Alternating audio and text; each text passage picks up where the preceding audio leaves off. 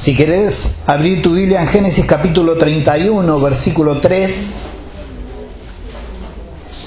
el mensaje de esta noche lleva por título Pero Dios. Génesis 31 del 3 en adelante, vamos a ir leyendo y vamos a ir viendo qué es lo que nos dice el Señor en este día. Dice el versículo 3, también Jehová dijo a Jacob, vuélvete a la tierra de tus padres y a tu parentela y yo estaré contigo. Envió pues Jacob y llamó a Raquel y a Lea al campo donde estaban sus ovejas y les dijo, veo que el semblante de vuestro padre no es para conmigo como era antes, mas el Dios de mi padre ha estado conmigo vosotras sabéis que con todas mis fuerzas he servido a vuestro Padre. Y vuestro Padre me ha engañado y me ha cambiado el salario diez veces, pero Dios no le ha permitido que me hiciese mal. Si Él decía así, los pintados serán tu salario, entonces todas las ovejas parían pintados. Y si decía así, los listados serán tu salario, entonces todas las ovejas parían listados. Y dice el versículo 9, así quitó Dios el ganado de vuestro padre y me lo dio a quién? A mí. Muy bien.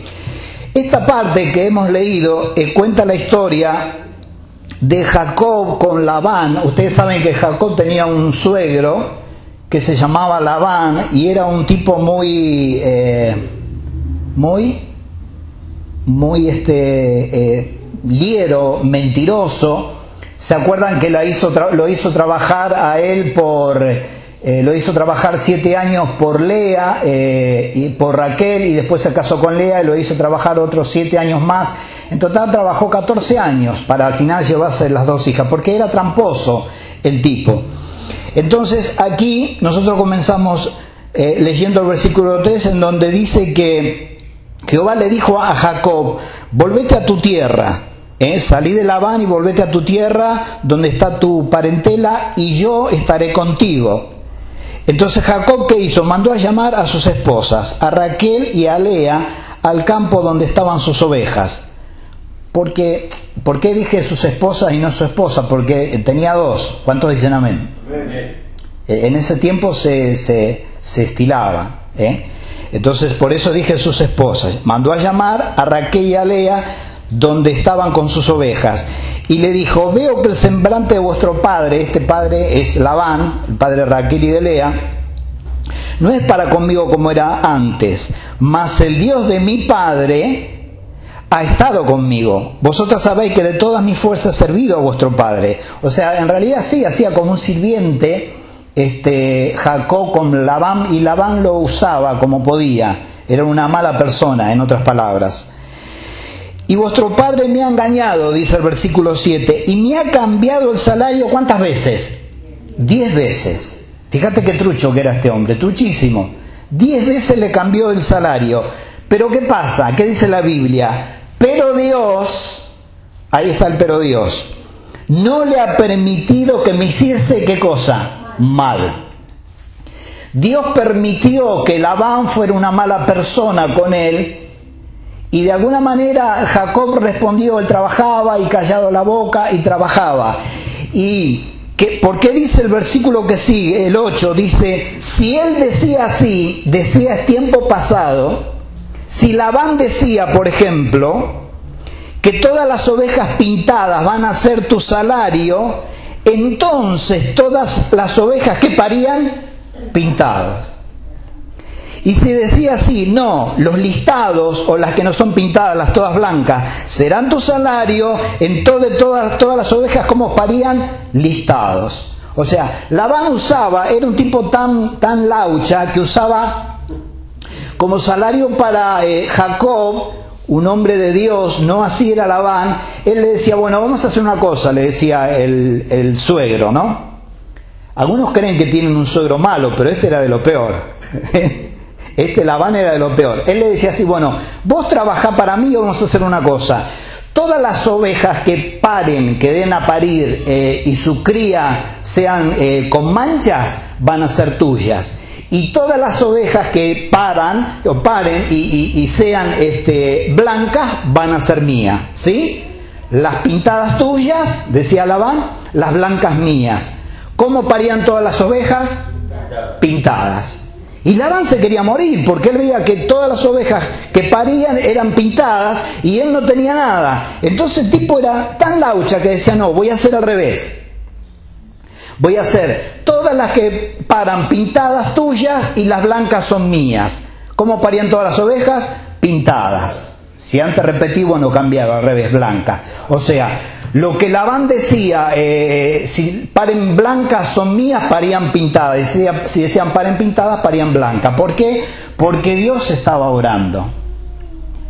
Y Labán estaba recogiendo lo que había sembrado. Estaba recogiendo engaño, estaba recogiendo, estaba, sembró engaño, recogió engaño. Entonces, el que estaba y el que, hacía todo este tipo de cosas con Jacob era, era Dios. Amén.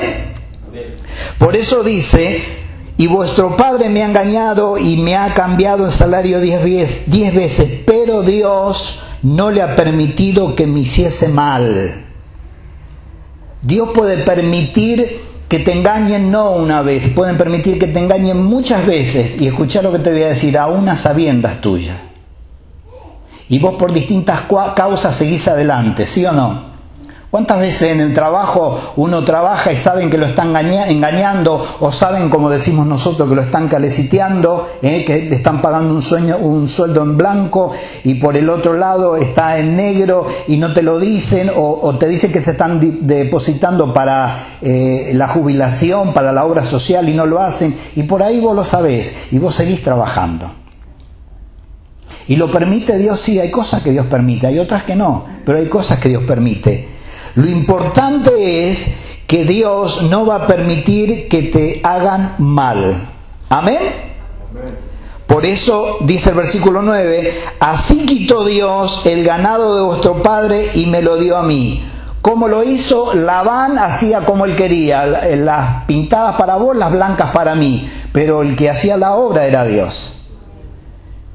Entonces lo que Dios hace, según Jacob, es sacar lo que quería robar este hombre de su hijo y se lo daba a su hijo. Y este hombre que era un vago no le daba nada. Todas las ovejas en definitiva iban para, para Jacob. Por eso estaba con el rostro cambiado. Claro, porque no pegaba una. Si Labán decía, bueno, las que paran con dos cabezas van a ser eh, tuyas y las que paran con unas cabezas van a ser mías, bueno, todas iban a parir con dos cabezas. El asunto es que es iban a quedar sin nada. ¿Por qué? Porque Dios estaba con Jacob y no iba a permitir que más allá del engaño le pasara alguna cosa mala. Amén. Porque Dios estaba con él. En primera de Samuel 23, 7 y 8 dice, y fue dado aviso a Saúl que David había venido a Keila, entonces dijo Saúl, Dios lo ha entregado en mis manos, pues se ha encerrado, entrando en una ciudad con puertas y cerraduras. Y el versículo 8 dice, y convocó Saúl a todo el pueblo a la batalla para descender a Keila y poner sitio a David y a sus hombres. Y ahora, primera Samuel 23:14 dice, y David se quedó en el desierto, en lugares fuertes, y habitaba en el monte, en el desierto de Sif, y lo buscaba Saúl todos los días, pero Dios no lo entregó en sus manos. Entonces, fíjate que hay una diferencia desde el 1 Samuel 23, 7 al 8, me fui al 14. ¿Amén? ¿Por qué? Porque sucede que David andaba por allí por, Keila, una ciudad, Dios se la había entregado a David y llegó a oídos de Saúl. Ya Saúl andaba buscando a David para matarlo, para destruir su vida. ¿Quién había puesto a Saúl como rey? lo había ungido el profeta, lo había puesto Dios, pero Dios lo puso porque el pueblo lo había escogido. ¿Se acuerdan de esto? Y David, sabiendo que era el ungido de Jehová, aunque no era una buena persona, Saúl, era el rey de Israel, pero no era una buena persona, David respetaba porque lo había ungido Dios. y respetaba la autoridad que tenía arriba de él, aunque él sabía que no era buena persona. Entonces David anduvo por Keila y estuvo en Keila y llegó a oídos de Saúl. Y por eso yo anoté esto, porque Saúl dice, y fue dado aviso a Saúl que David había venido a Keila. Entonces Saúl dijo, escuchá lo que dijo Saúl, Dios lo ha entregado en mi mano. Saúl creía que Dios le estaba entregando en su mano la vida de David.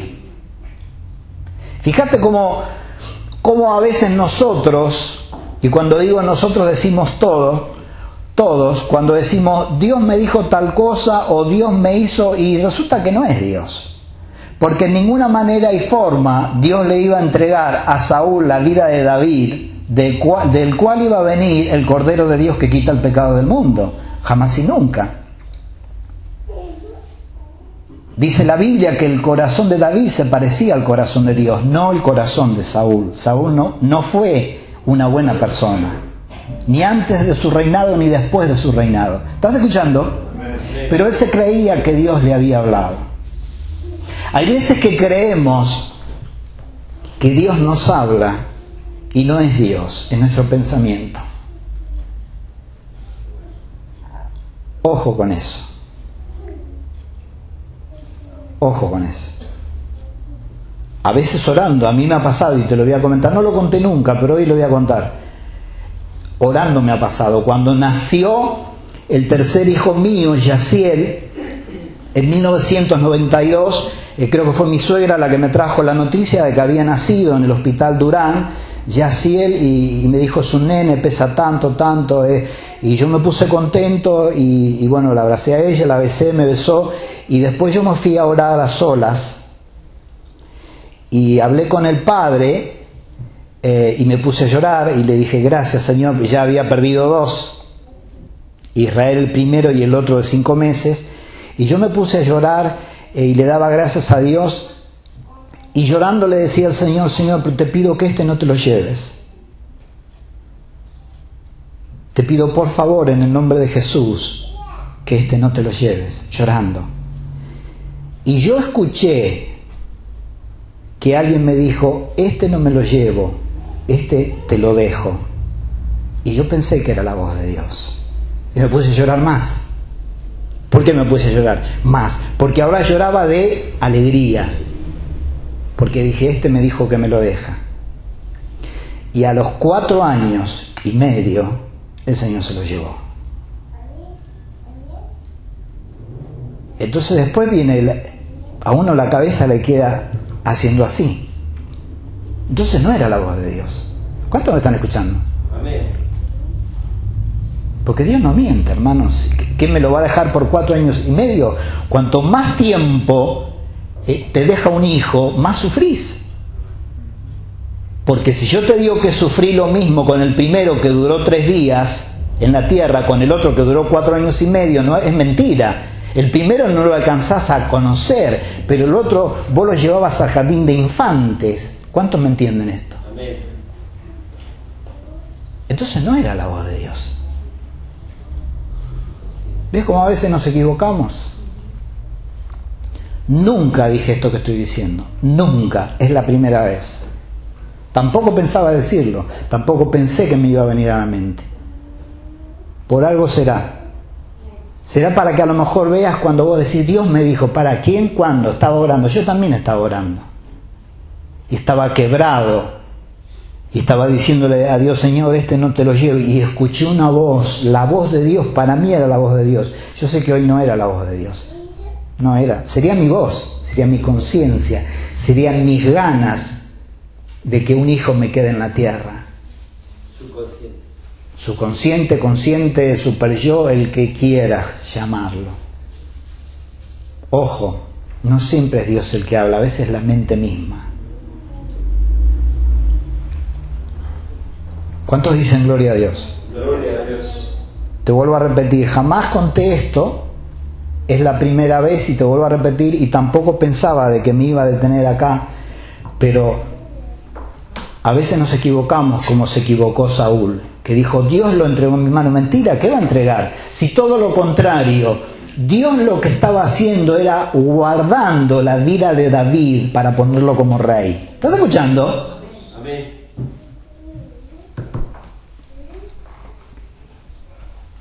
Es para nuestro bien que te, lo, que te lo digo. Cuidado cuando decimos Dios me dijo. ¿Que qué? Que Dios puede ser tu pensamiento. Puede ser tu pensamiento. Puede que no sea Dios aún en momentos delicados como fue el mío, cuando estaba de por vida la vida de un hijo, que uno escucha una voz que dice, este te lo dejo, este no me lo llevo, este te lo dejo. Después lloraba de alegría y no me dejó nada, se lo llevó. Entonces no era Dios, porque Dios no miente. ¿Cuántos dicen amén? Entonces en el 23.14 David se quedó en el desierto, en lugares fuertes, y habitaba en un monte en el desierto de Sif y lo buscaba Saúl todos los días. ¿Escuchaste? Todos los días lo buscaba Saúl a David. ¿Para qué? Para matarlo. Pero ¿qué dice la Biblia? Pero Dios no lo entregó en sus manos. Pueden estar buscándote para matarte, pueden estar buscándote para hacerte daño, pueden estar buscándote para eh, de alguna manera ocasionarte algún mal, pero el que no lo va a permitir va a ser el Señor. ¿Por qué? Porque vos sos un escogido de Dios, vos sos una escogida de Dios. Y hay cosas como estas que suceden y nosotros aquí en la tierra al menos nunca nos vamos a enterar. Puede que vos vayas camino para tu casa y vaya eh, dos o tres ladrones a robarte y Dios no lo permite y vos no te enterás. Pero los ladrones iban a, robar, iban a robarte y Dios no lo permitió. ¿Estás escuchando? Y vos no te enterás porque ¿cómo sabes vos lo que sucede detrás tuyo?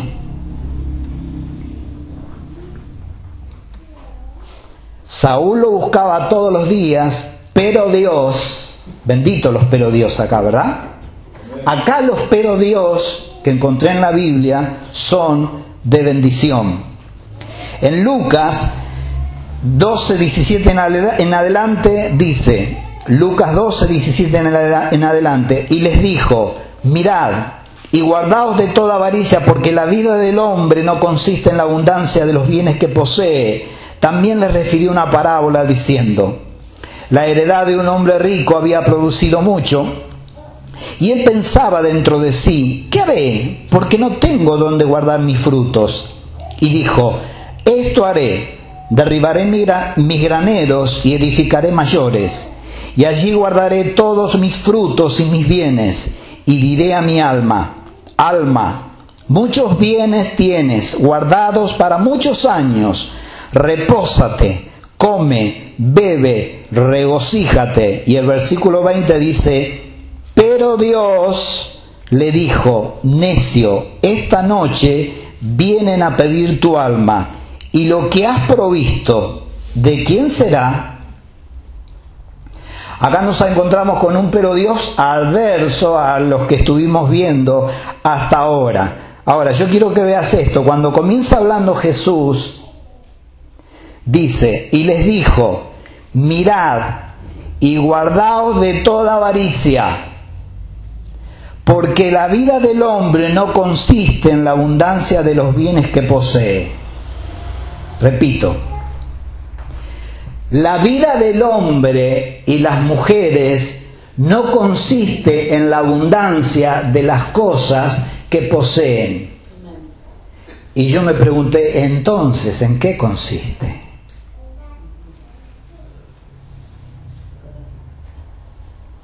No consiste en que yo tenga un buen coche, una buena casa quinta, una buena pilot, eh, eh, pileta, un buen helicóptero, un buen avión, unos buenos pesos en el banco. No consiste en eso bíblicamente. No. Es más, la casa, el coche, la pileta, el helicóptero, los millones en el banco son bienes materiales que te producen felicidad de afuera para adentro. De afuera para adentro. Te chocan el coche y la felicidad se corta. Perdés la plata que está en el banco y la felicidad se corta. Te rematan la casa y la felicidad se corta. ¿Ves? Porque, porque tu felicidad está dependiendo de cosas externas. Ahora, cuando uno tiene las cosas de Dios adentro, cuando uno tiene el gozo del Señor, el gozo no viene, no es producido de afuera para adentro, sino que es de adentro hacia afuera. Yo he conocido gente no pobre solamente, sino que pobre y en la cárcel encima. O sea, pobres y presos. Gente que vos sabías que salía de la cárcel y no, no tenían dónde ir a vivir, ni para alquilar, porque por supuesto iban a salir sin dinero, pero se habían convertido al cristianismo y salían de la cárcel con gozo y con alegría, sabiendo que Dios les iba a proveer aquellos, aquellas cosas que les hacía falta. Iba a cubrir aquellas necesidades que les faltaban. ¿Estás escuchando? Dios no se puede negar. Él dijo, el que busca, halla. Y siempre que salió un preso de la cárcel y se encargó de buscar a Jesús, Jesús se encargó de encontrarle todo lo que el preso necesitaba. Cualquier persona, no hace falta que esté preso, cualquier mendigo que ande por la calle, si busca a Jesús, no creo que en corto, en largo tiempo, pero en corto tiempo va a dejar de ser mendigo. El secreto está en buscar a Jesús. Entonces, si los bienes, según la palabra, porque la vida del hombre no consiste en la abundancia de los bienes que posee, ¿en qué consiste entonces? En tener qué cosa? Al Señor en nuestros corazones.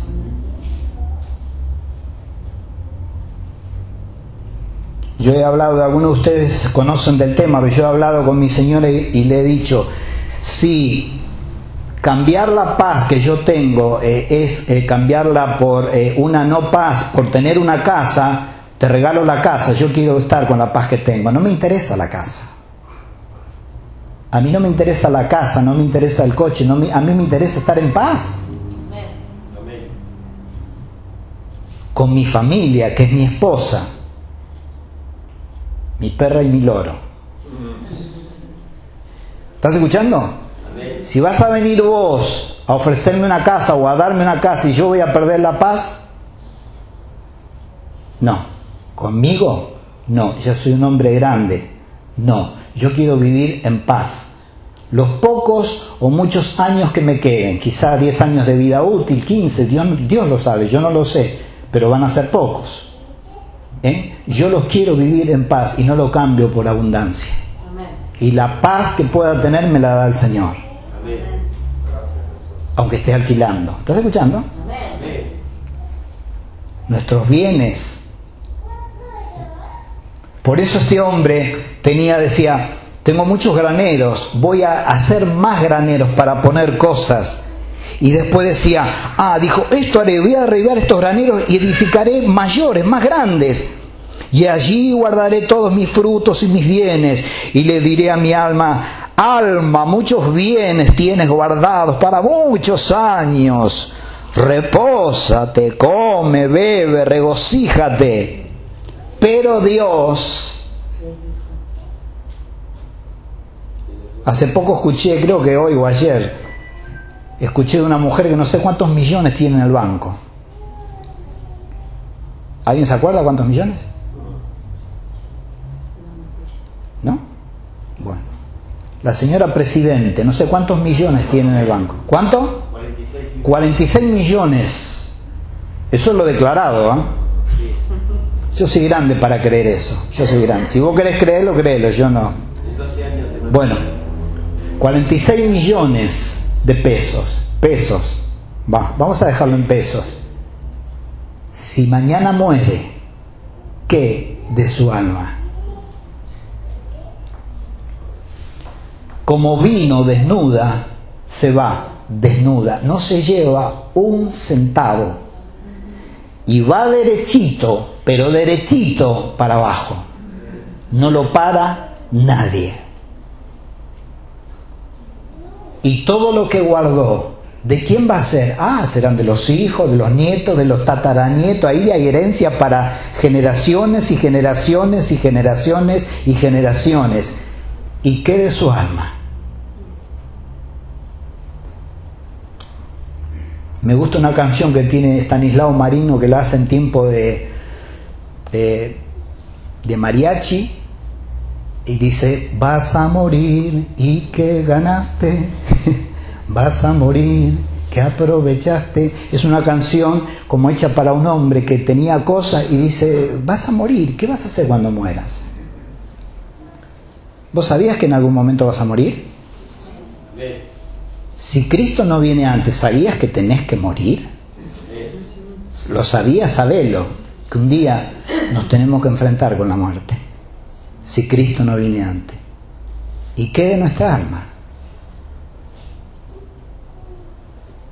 Podés ser requete millonario. Yo te estoy hablando del alma. Tus millones no, no hacen tu salvación. Tu salvación la hace aceptando a Jesús como tu único y suficiente Salvador.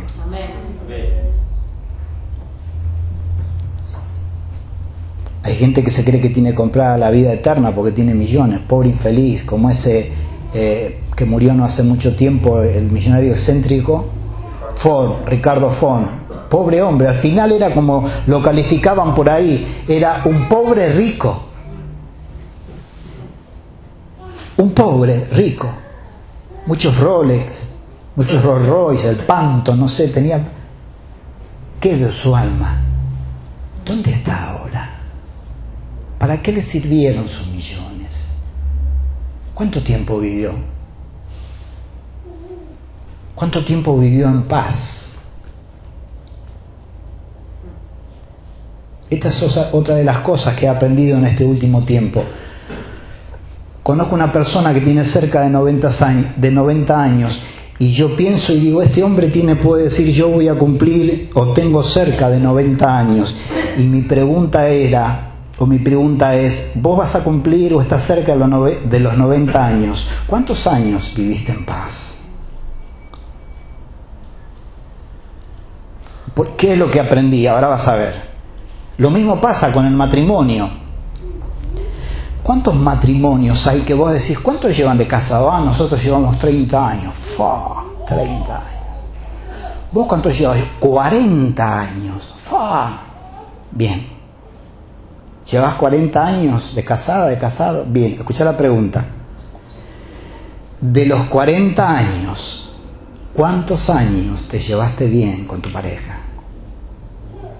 En promedio, en promedio. ¿Y de 40 años me habéis llevado bien en promedio? Sí. ¿En promedio? Sí, sí. A ver, de 40 años, en promedio, ¿no? Sí, sí, en promedio. ¿Cuánto? Y me habré llevado 10 años bien. Eh, tu, tu matrimonio fue un fracaso. Porque de 40 años, 10 años te llevaste bien, 30 años, que es una vida, te llevaste mal. Eso se logra con los balances.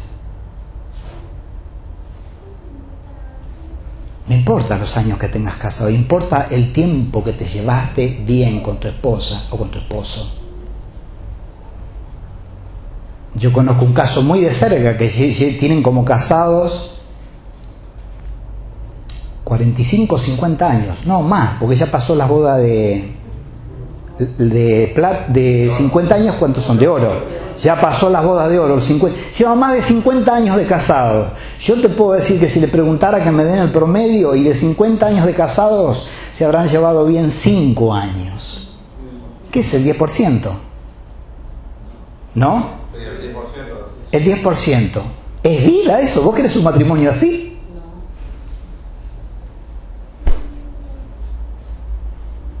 Entonces también aprendí eso, que no va a cuánto, va el tiempo que llevas casado, vale el tiempo que sos feliz con tu pareja. Eso lo aprendí hace poco. ¿Ves cómo uno va, se va haciendo viejo y va aprendiendo?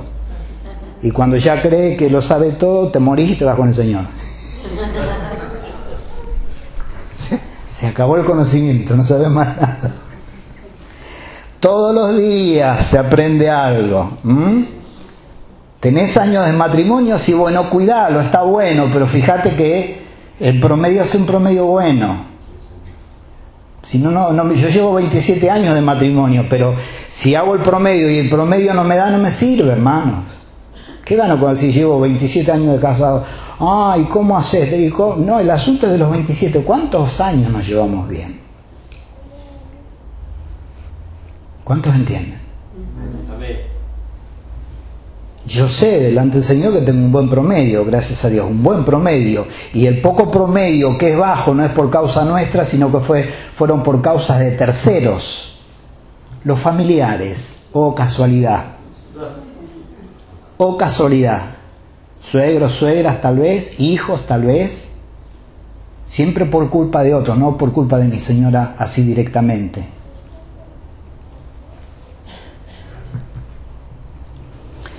Hechos 7, del 9, versículo 9 y 10 dice, los patriarcas, movidos por envidia, vendieron a José para Egipto, pero Dios estaba con él y le libró de todas sus tribulaciones y le dio gracia y sabiduría delante de Faraón, rey de Egipto, el cual lo puso por gobernador sobre Egipto y sobre toda su casa. Hechos 7, si quieres buscarlo, Hechos capítulo 7, versículo 9 y 10. ¿Se acuerdan lo que le pasó a José? ¿Verdad que más o menos todos conocemos la historia de José? Acá hace una síntesis el libro de los hechos y dice, los patriarcas, movidos por envidia, vendieron a José para Egipto, lo vendieron como un esclavo. ¿Cuántos se acuerdan de eso? Y después que dice que vendieron a José para Egipto, ¿qué dice? Después del punto y la coma.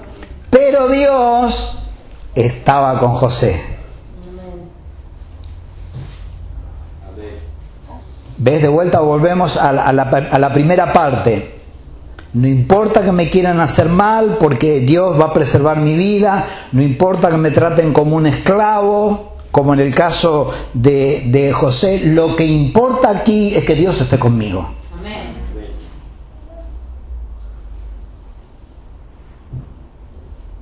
¿Qué garantía te da de que Dios esté con vos? Te da la garantía de que vas a tener pruebas, quizás vas a tener muchas pruebas como José, pero Dios va a estar con vos para darte fortaleza y para sacarte adelante. Esa es la garantía. Que Dios esté con vos, la, con vos, la garantía no es que no vas a tener pruebas, vas a tener a lo mejor el doble o el triple. La garantía es que Él te va a dar la fortaleza para que salgas adelante. ¿Estás escuchando? El asunto es que Dios esté con nosotros. Cuando Dios está con nosotros, no va a poner ni va a permitir una prueba mayor a la que podamos soportar. Justo antes de comenzar el culto, hoy estamos hablando con Graciela y con Hugo, eh, cuando uno habla así de cosas, y, y yo le decía, nosotros solemos presentar los niños al Señor, ¿sí o no? Que es algo que está bien y que está mal. ¿Por qué está bien y por qué está mal? Bueno, sería medio... Eh, eh, ¿Por qué lo hacemos? Primero, lo hacemos porque José y María presentaron a Jesús a los 40 días, ¿sí o no? ¿Sí o no? Sí. ¿Por qué los presentaron a los 40 días? Porque estaba en la ley. Ahora, nosotros estamos bajo la ley o estamos bajo la gracia. Estamos bajo la gracia. Ahora, ellos lo presentaban a los 40 días porque estaban bajo la ley. Bajo la ley tenían que presentar, presentar el niño, perdón, delante de Jehová, pero también la mujer tenía que estar 40 días como impura, santificándose porque era impura, porque había tenido un varón. Y tenía que hacer, eso está en, por ahí por el Antiguo Testamento, en la Torá. Lo buscas y lo vas a encontrar, tenía que hacer unos ritos para purificarse. Ahora, nosotros tomamos de la ley presentar al niño, pero la mujer eh, no es impura, entonces ¿qué hacemos mitad y mitad? ¿Cuántos me entienden? Si vos estudias esto, no muy profundo, así como yo te lo expliqué, entregar a un niño pertenece a la ley, no pertenece a la gracia. Se lo discuto a cualquiera con la Biblia en la mano, ¿eh? Abrimos la Biblia, pelamos ahí, como los guapos pelan el cuchillo, cosas, pelamos las espadas y dale. Y te llevo al Antiguo Testamento y te llevo a donde está y vas a ver que era así. Eso pertenece a la ley. Ahora bien, no yéndonos del tema, hablábamos con Graciela y con Hugo, que uno lo primero que hace, también tocamos este tema que, te recordé recién brevemente, eh, uno lo primero que hace cuando tiene un, bebé o una beba y es cristiano, lo primero que hace es se lo entrega al Señor antes de los 40 días. ¿Sí o no? Sé sincero. ¿Sí o no? Cuando vos tenés un bebé, vos no decís, ah, voy a esperar que pase un mes, a los 40 días se lo entrego. No, vos se lo entregás ya. ¿Sí o no? Había nacido mi primer hijo, mi primogénito, Israel. Y le puse por nombre Israel porque cuando era incrédulo, incrédulo odiaba a los judíos. Entonces como Dios cambió mi corazón, le puse Israel. Y nació mal, ya vino mal, y yo sabía las malas noticias.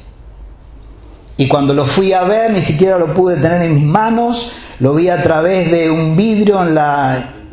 Eh, pero sí, estaba en la incubadora, pero aparte había un vidrio que no me permitía pasar, la ñucería, una cosa así, sería bueno. Y yo pude ver a mi bebé ahí y con tristeza le dije al Señor, Señor, te pido por él, te pido por su, su salud y lo dejo en tus manos. Estamos hablando cuando uno entrega a los hijos a Dios. Nació un 23 de diciembre y un 26, tres días después, el Señor se lo llevó. Ahora, ¿a qué viene esto? ¿Qué garantía tengo yo de entregarle algo al Señor? Tenés la garantía que Dios va a hacer lo correcto, no lo que vos querés. Amén. Después que el Señor se llevó a Israel y yo me puse a llorar, le dije con lágrimas, le dije, Señor, Israel sigue estando en buenas manos. Yo se lo había entregado tres días antes.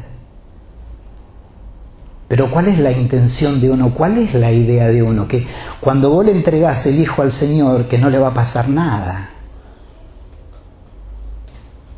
No sé si está escrito en algún lado eso. No sé si está escrito en, algún lado.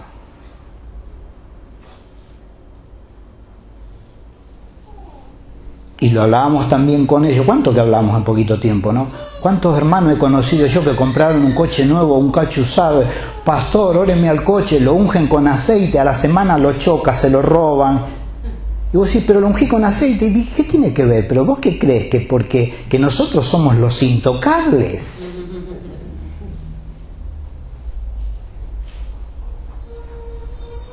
¿Cuántos entienden esto? Y yo no te quiero pinchar el globo ni quiero que tu fe caiga, no, todo lo contrario, quiero que sepas cómo es el asunto. ¿Sabés los casos que yo conocí de gente que compró coche, le regalaron coche, le tiraron 5 litros de, aceite encima y a la semana se lo robaron, no apareció más, el seguro no le pagó nada? ¿Y, y qué? Y pero yo se lo entregué al Señor y bueno, el Señor hizo como Él quiso. Y lo que el Señor hace es bueno aunque yo no lo entienda. Yo no entiendo por qué se llevó a mis hijos, no lo entiendo y no lo voy a entender nunca, no sé cuando esté en el cielo, pero sé que es perfecto y que es bueno delante de Dios. Lo sé, porque Él cuando hace las cosas las hace bien, aunque yo no las entienda.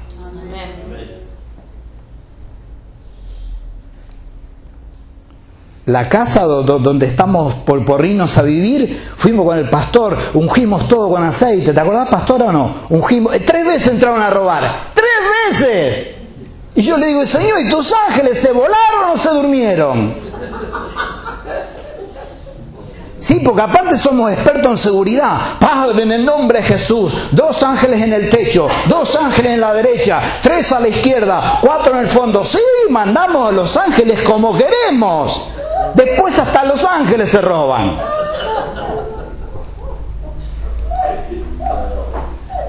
¿Es así o no es así? El que es viejo en el camino, como yo, sabe que lo que estoy diciendo es verdad. El que es nuevo no lo va a entender, pero el que lleva tiempo en el camino sabe que es así. Tres veces entraron a robar. Ya no, ¿Saben por qué no entran más? Porque no hay nada más para robar. Hasta la canilla de plástico se robaron. Agarré las ventanas corredizas y las saqué. Digo, me las llevo a casa porque para qué me la van a robar. Y me llevo las ventanas corredizas y están en mi casa. ¿Qué se van a robar? El marco tiene que estar con cortafierro. No, ahí está. La puerta está abierta. Le saqué la manija la cerradura, se la, se la dejé abierta. Entren, chorros, entre, ahí está, entren. ¿La ungimos con aceite o no la ungimos con aceite? La ungimos con aceite. El pastor, la pastora, yo y mi señora. Fuimos por las piezas, pim, pim, pim. Lo volveré a hacer, obviamente, se la entregamos al Señor, obviamente. Pero de ahí yo no soy responsable de lo que pasa. Esto no es magia, hermano.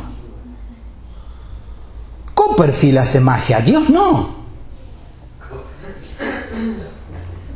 ¿Cuántos entienden?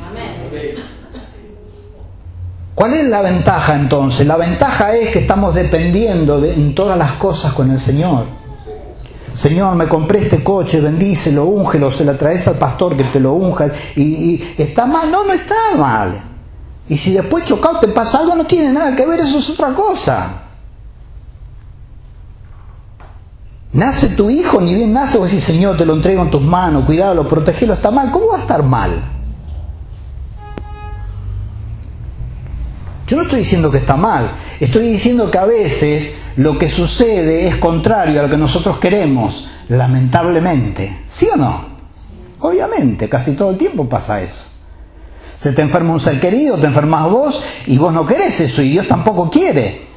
Porque Él mandó a su Hijo para que por su llaga vos fueras curado y viene la enfermedad y te hace daño en algún lugar en tu cuerpo que es templo del Espíritu Santo y sucede.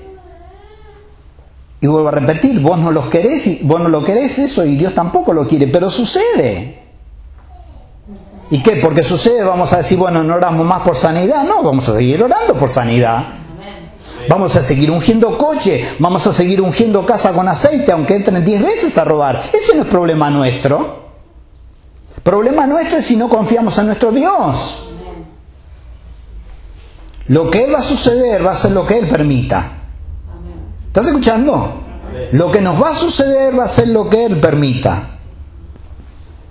Por eso, los patriarcas movidos por envidia vendieron a José para Egipto, pero Dios estaba con él. ¿Y qué pasó? Y le libró de todas sus tribulaciones. ¿Y qué más hizo el Señor? Y le dio gracia y sabiduría. Yo quiero esto. ¿Cuántos quieren esto? Yo quiero esto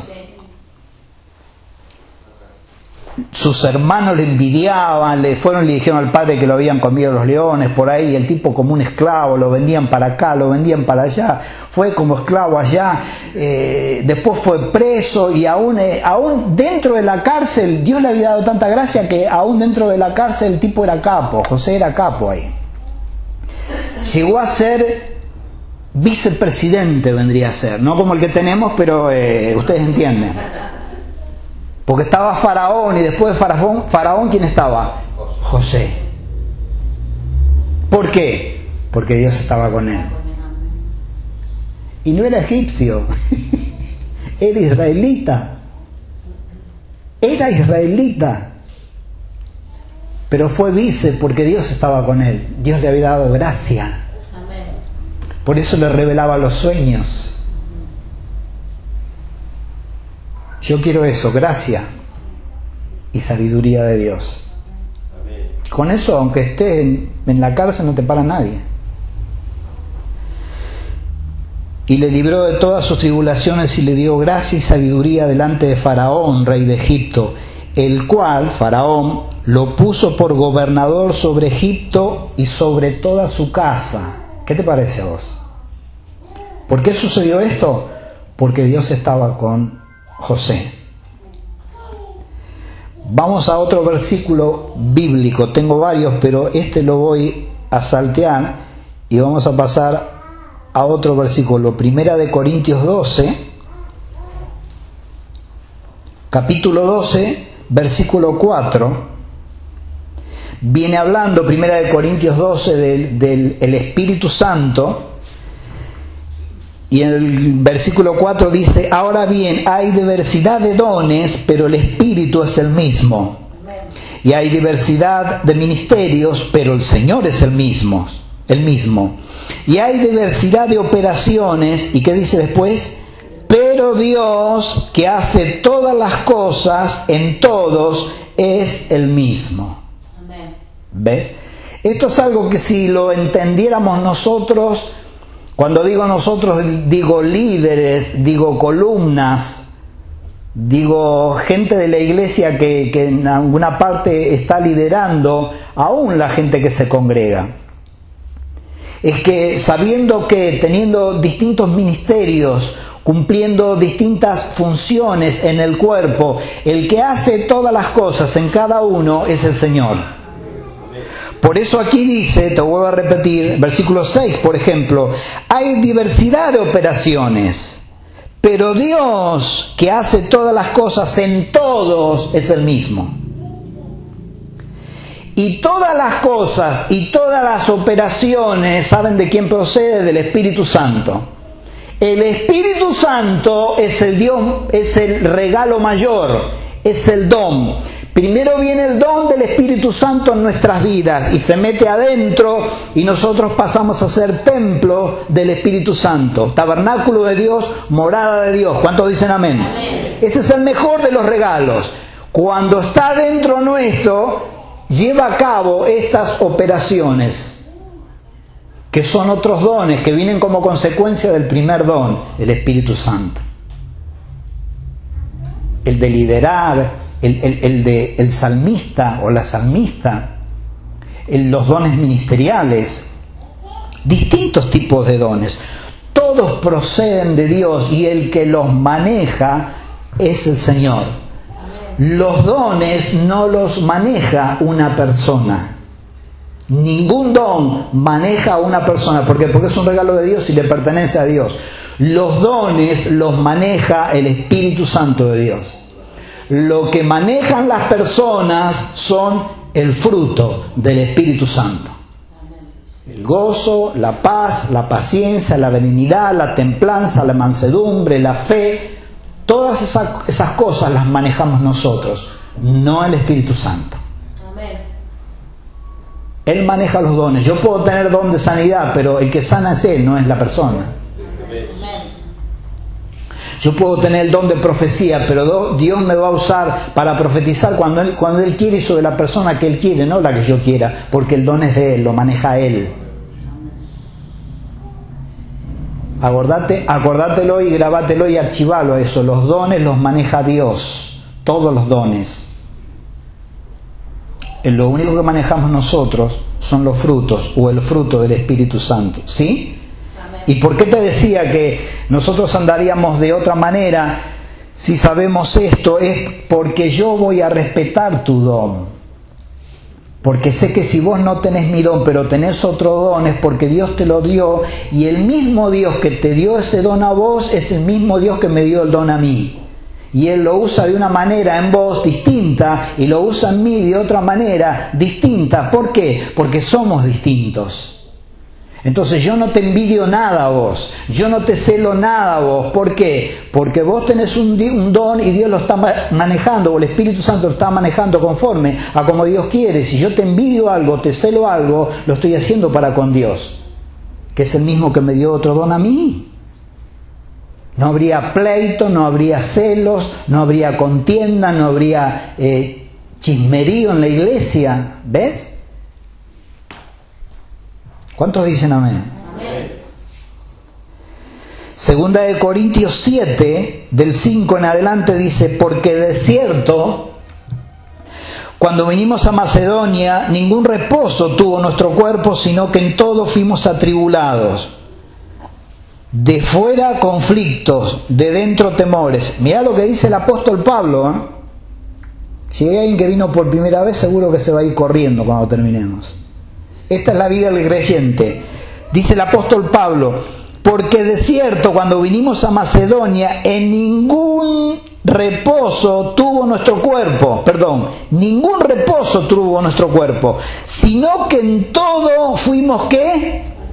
Atribulados. De fuera conflictos y de dentro temores. Pero ¿qué dice el 6?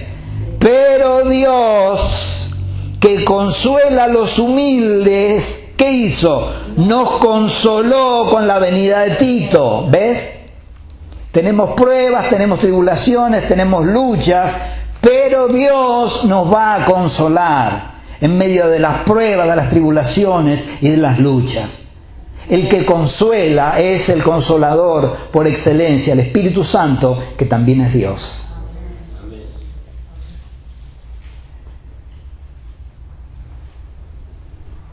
Y el versículo 7 dice, y no solo con su venida, la venida de Tito, sino también con la consolación con que él había sido consolado en cuanto a ustedes, haciéndonos saber vuestro gran afecto, vuestro llanto, vuestra solicitud por mí, de manera que me regocijé aún más.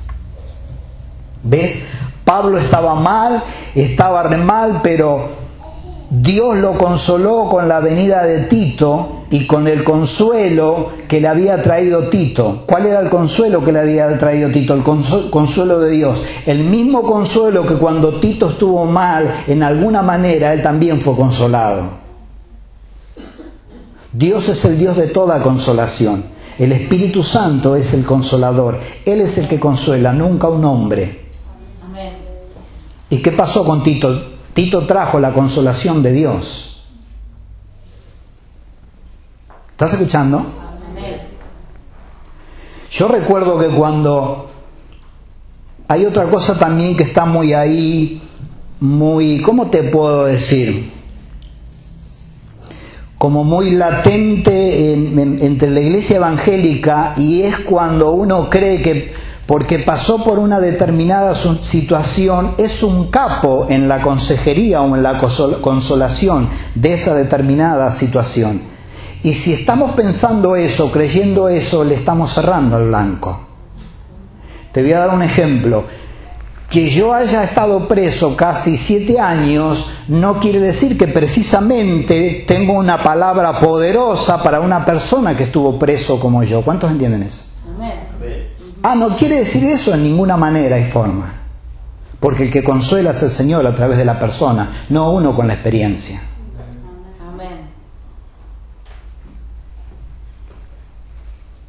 Entonces, conocí una mujer que eh, en 1990, cuando estaba la otra iglesia acá en Lomas, en Mex, y después, bueno, por muchos años siguió nuestra amistad y ellos, bueno, tenían como cinco hijos y la más chiquita en ese entonces tenía tres años y sufría de fiebre en los huesos. Tiene una un nombre esa enfermedad. Reumatoide, ¿eh?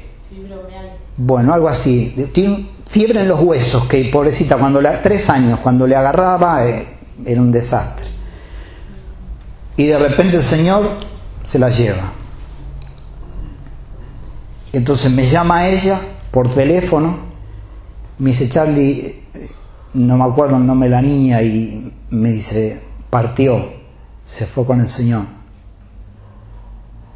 Me dice, la vamos a velar, ¿podés venir? Le dije, sí, cómo no. ¿Cuándo?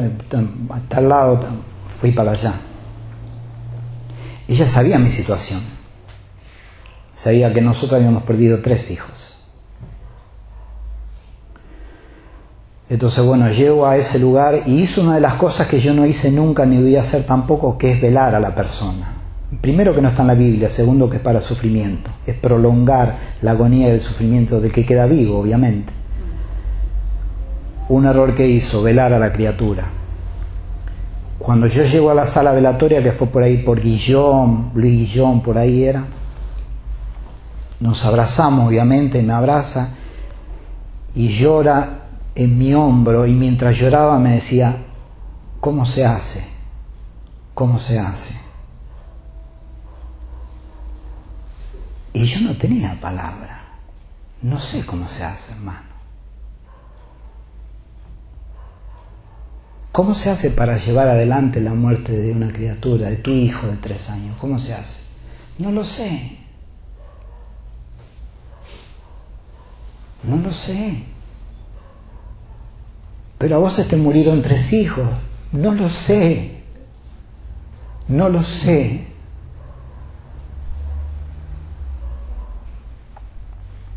Sé que Dios a mí me consoló. Pero ¿cómo se hace? No lo sé.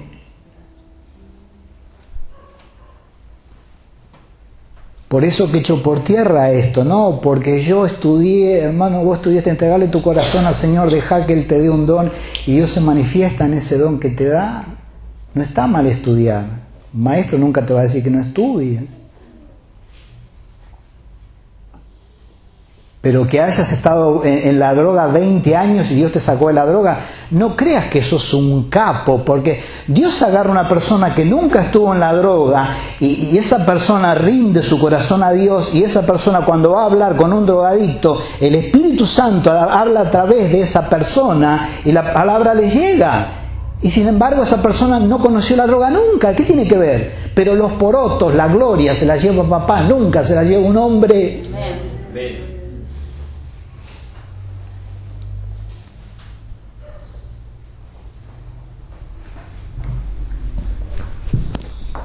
¿Cuántos entendieron esto? Ya nos quedan cinco minutos y estamos terminando, ¿sí? Sabelo eso, sabelo, sabelo eso. Te repito, estuve casi siete años preso. Y, si viene una persona que recién sale de la cárcel, y, eh, vos vas a decir, mejor para aconsejarlo es, no, vos lo podés aconsejar. Pero yo no estuve nunca preso, no importa, si vos dependés del Espíritu Santo, el Espíritu Santo va a poner palabra en tu boca para que vos se la des. La gloria no se la tiene que llevar un hombre, la gloria se la lleva el Señor. Amén. Dale un aplauso al Señor si querés. Aleluya.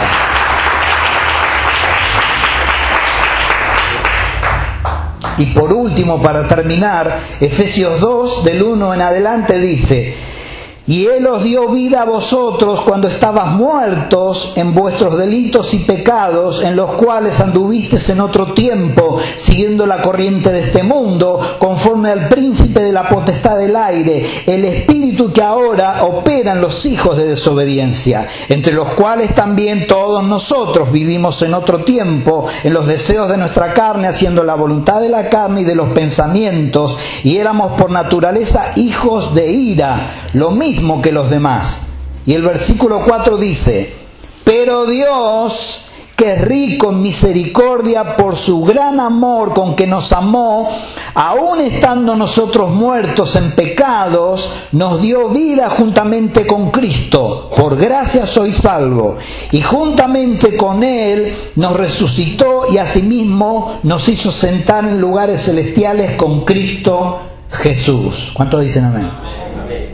Nosotros estábamos literalmente en el horno. ¿Sí o no?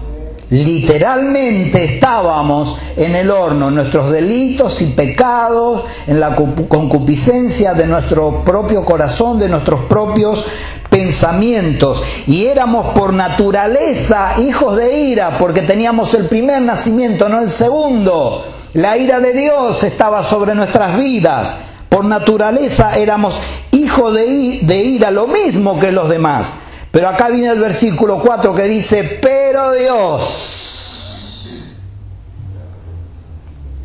Yo iba rumbo a cualquier lado. Yo creo que si yo hoy no, yo creo que si no hubiera recibido a Cristo en mi corazón, hoy por hoy estaría casado con un travesti. Mira lo que te digo. Sí, yo era una cañita voladora, me encendía y no sabía dónde iba a caer, ¿eh? De acá salía, pero no sabía si ibas para allá, para allá, dónde iba a caer, no sabía. Vos te reís. Vos te reís, Dios sabe que es verdad. Era tremendo, era de lo peor. Pero Dios tuvo misericordia de mí. A mí me gusta la misericordia de Dios. Porque estoy acá por misericordia, no porque soy mejor que vos ni nadie. No porque Dios me dio un corazón lindo, no, el corazón mío era mugre, ya te digo, estaría casado con otra travesti, era mugre pura. No vio un corazón lindo, no vio un corazón bueno, vio un corazón de piedra, como dice su palabra. Y él habrá dicho, esto es lo vil, esto es lo despreciable. Esto voy a escoger, no porque es bueno, sino porque yo tengo misericordia. Iba camino hacia allá, pero Dios tuvo misericordia de mí. Nosotros también íbamos camino a la perdición. Pero Dios tuvo, Dios que es rico, que es rico en misericordia, tiene mucha misericordia. Todos los días, todos los días, son nuevas todos los días, todos los días. Si a vos te dijeron que Dios te da una oportunidad más, te mintieron. Dios te da millones de oportunidades, millones de oportunidades, millones de oportunidades. Todos los días sus misericordias son nuevas. Es rico en misericordia, tiene mucha, mucha, mucha, mucha. Pero Dios, que es rico en misericordia por su gran amor con que nos amó, no porque nosotros somos buenos, fuimos buenos.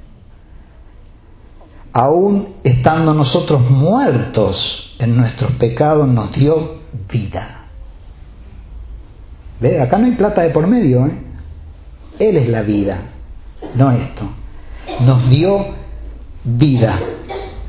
Juntamente con Cristo y juntamente con Él, con Cristo nos resucitó y asimismo nos hizo sentar en los lugares celestiales con Cristo Jesús. Vamos a orar, Padre, te damos gracias.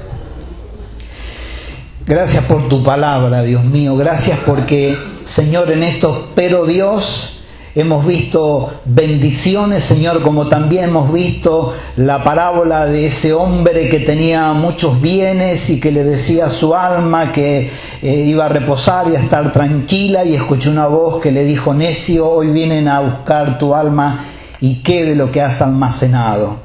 Señor, cuando tu palabra dice que el bienestar del hombre no consiste en los bienes materiales que tiene, Señor, yo sé que nuestro bienestar consiste en nuestro bien espiritual que tenemos.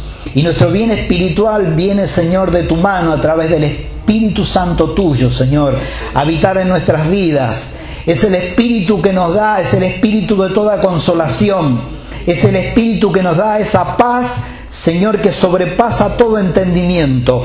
Esa paz, Señor, en medio de tremendos problemas que nosotros no podemos entender cómo estamos tan tranquilos. Pero sabemos que es tu Santo Espíritu el que nos da esa paz, Señor. Por eso sobrepasa todo lo que se entiende, todo entendimiento, Señor. Gracias, Señor, porque tu Espíritu, tu, Espíritu Santo está con nosotros, con nosotros, con cada uno de nosotros. Tu Espíritu Santo está con la iglesia, Señor. Gracias, Señor, porque tuviste misericordia de cada uno de nosotros y nos escogiste, Señor, de nuestra vana manera de vivir. Nos hiciste sentar en lugares celestiales con Cristo, Señor.